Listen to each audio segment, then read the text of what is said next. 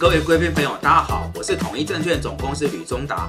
我们今天为各位准备的主题是全球金融市场开始反映经济衰退，有三个子题。首先是俄乌战事的最新发展，再者是全球金融市场传递一个信号，衰退真的要来了。以及最后延续前一次影片的内容，我们再次细细品味投资大师的智慧。在处理俄乌战事的进展之前，我们先来回应短期跟台股有关的一些判断。统一投顾认为，七月中旬美股进入超级财报周，因为不如预期，呃，是应该已经大家都想象得到的，所以届时会是一个测试利空的重要时间。那么台股的融资余额快速减肥，以及融资的维持率大降，有助于短期上演跌升反弹。那么外资洞见观瞻，进入到第三季，外资今年以来卖超九千五百九十六亿，是去年整年度。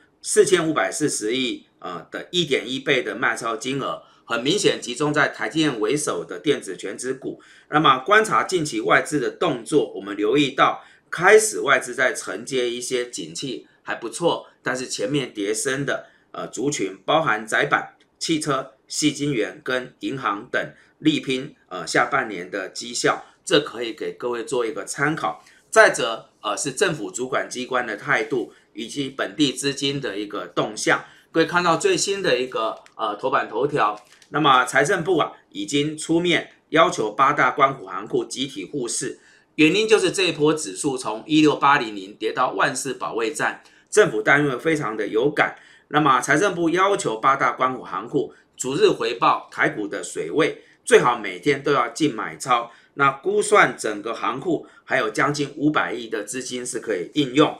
以现在的一个时序来看，应该就是由政府四大基金跟关谷行库来打先锋。那后续啊，国安基金会在适时出手，金管会也出言，就是会密切留意国际的一个动向，必要的时候会祭出救市的措施。所以我会一直延续前面的基调，没有乐观的理由，但各位也千万不要悲观过了头哈。那么选股的部分，我想。呃，找这个有刚性需求的民生必需品啊，特别夏天的用电旺季，在这个储能储电的部分可以留意哦。那电信类股也是在目前混沌不明底下很好资金的避风港。处理完台股的短期判断，我们进入到第一个子题，就是俄乌战事的最新进展。现在是俄军已经控制了乌东的卢甘斯克，战争的重点开始转移到顿内兹克。对俄军而言，战争打到这边四个多月，进入到一个新的里程碑。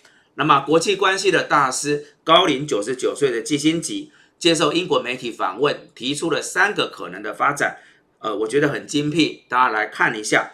首先是俄国啊，就是在乌东这里有一个呃胜利，占领了两层乌克兰的领土，包含乌南黑海沿岸的一个狭长地带，俄军也控制了。那么，如果是这个选项，那乌克兰就会落入到内陆国，可视为俄罗斯在战争当中的一场胜利。第二个选项是，呃，乌克兰试图将俄军呃赶出，包含之前呢所占领这个克里米亚半岛等哦，就开战前俄军所占领的一个土地。那么如果是这样的话，战争会持续下去，乌克兰也就自然会跟俄罗斯来全面开战。第三种选项就是整个乌克兰跟西方世界。把战线啊推回到俄乌开战以前的一个位置。那如果是这个选项，就是俄军的侵略行动是呃失败的。但基辛吉认为，这对乌克兰跟欧盟而言还是一场胜利。原因是因为经由这场战争，北约拉拢了瑞典跟芬兰的加入而更强大，也为防卫波罗的海各小国创造了可能性。而乌克兰则拥有欧洲最大常规的地面部队。从此跟北约建立起了紧密联系，而这个选项对俄罗斯而言，它也不得不正视与欧洲邻国的一个呃客观的现实。好的，我想很精辟的看法提供给各位。那我延续之前的一个判断，我认为时间早晚终究得谈得和解，但是会进入到这个巷道战跟游击战，所以俄乌战事会有走向长期化，会有阿富汗化这样的一个迹象。而如果是如此的话，对能源、农粮跟基本金属还是有一个推升的作用，通膨压力仍然不容易啊能够缓解。好的，处理完呃有关俄乌战事跟台股的判断，我们进入到为各位准备的第二个子题，就是金融市场正在传递一个信号，景气衰退真的要来了。先谈结论，当各国央行收紧货币政策，在对抗通膨的时候，美国经济已经站在衰退悬崖的边缘。欧元区、英国、日本等预期在未来一年内都会陆续步入衰退。那么反映在金融市场是欧美股市开始加速下跌，债市集体走高，欧元创了二十年新低啊，美元走高，大宗商品的价格则纷纷下挫。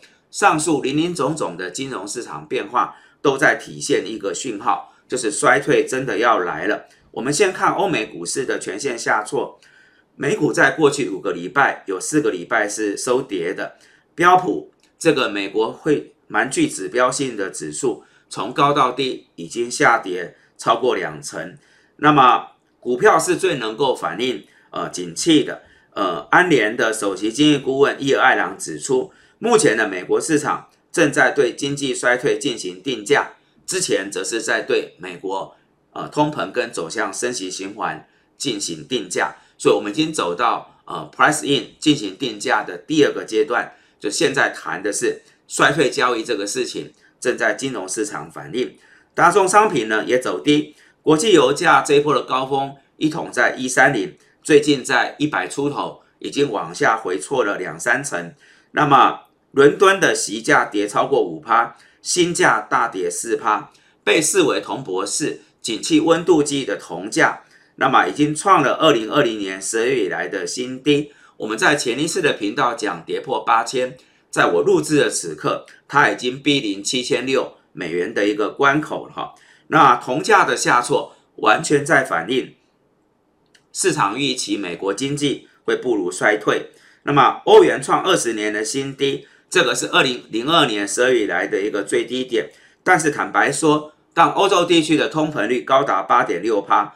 欧元如此疲软，可不是欧洲央行所想要看到的哦。而美元指数则是创呃二十年二零零二年十二月来的新高，最新的价格是在一零六点多，猜测就是在反映衰退，已经有一些国际热钱驱动到美元那边来进行避险，再次走高，美债殖利率近期在反映衰退的预期已经开始下挫哦，最新现在是二点八趴上下。那么两年期跟五年期的美国国债殖利率呈现倒挂，这个是二零二零年二月以来的第一次。那与此同时，美国两年期跟十年期的国债殖利率出现今年以来的第三次倒挂。那这个倒挂我们要非常的在意。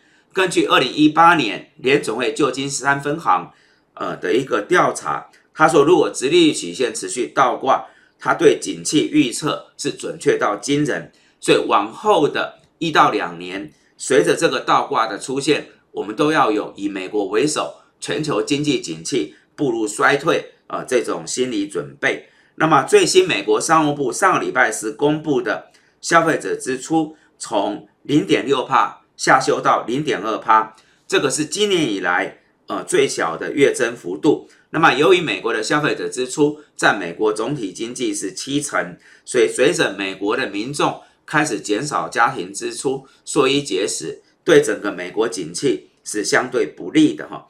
那整体来讲，刚才谈到，不管是指标或是金融市场，都已经在体现跟反映衰退。大咖也做了一些事情。那么，全球首富特斯拉创办人马斯克说，危机已经到来，我们很看重金融领袖洞见观瞻的戴蒙。摩根大通的首席执行长他则指出。民众要为迫在眉睫的经济飓风来做好准备。好的，接着我们进入到第三个部分，延续前面的内容，来陪同大家细细品味投资大师的智慧。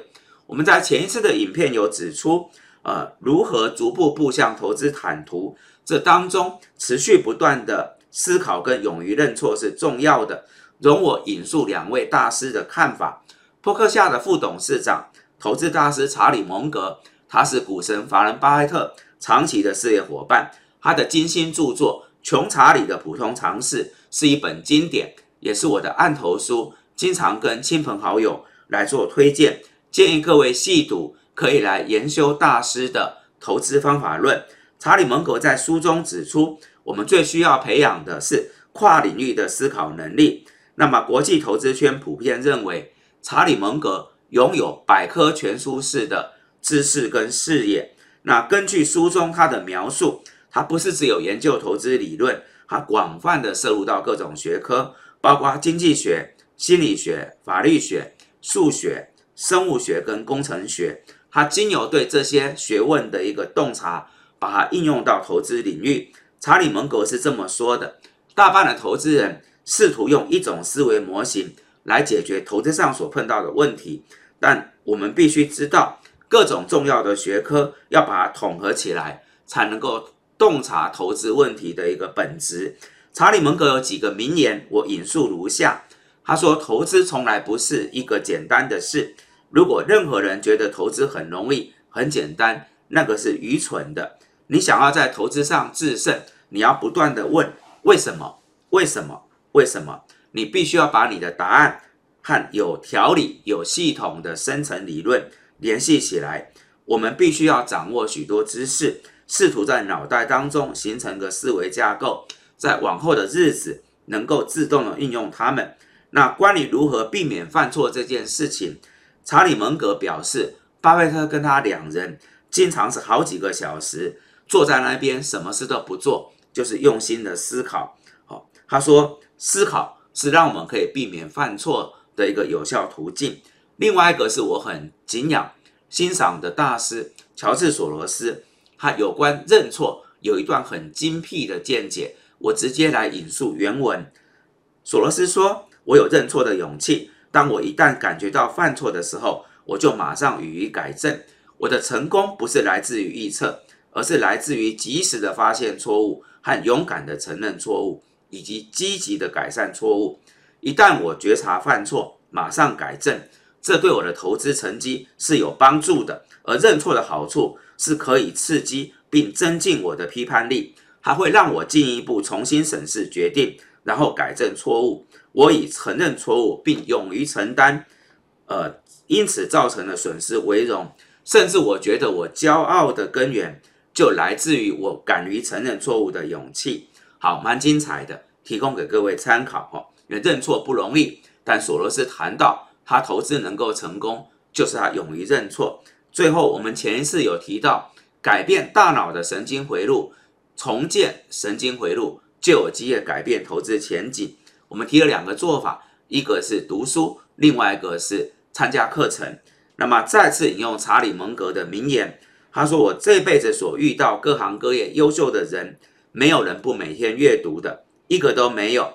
华安巴菲特和我两人读书之多。”可能会让你们感到吃惊。我的孩子经常笑我，他们觉得我像是一本长了两条腿的书。好的，我想都是大师的经典之论，提供给各位参考。特别是在盘势混沌不明，大家感到焦虑不安，来咀嚼这些大师的智慧，更有助于我们重新出发。好的，以上是我们今天为各位所准备的主题。如果大家觉得这些内容有助于判断跟操作，敬请帮忙按赞、订阅、分享，更开启小铃铛，也非常感谢各位的申请参与。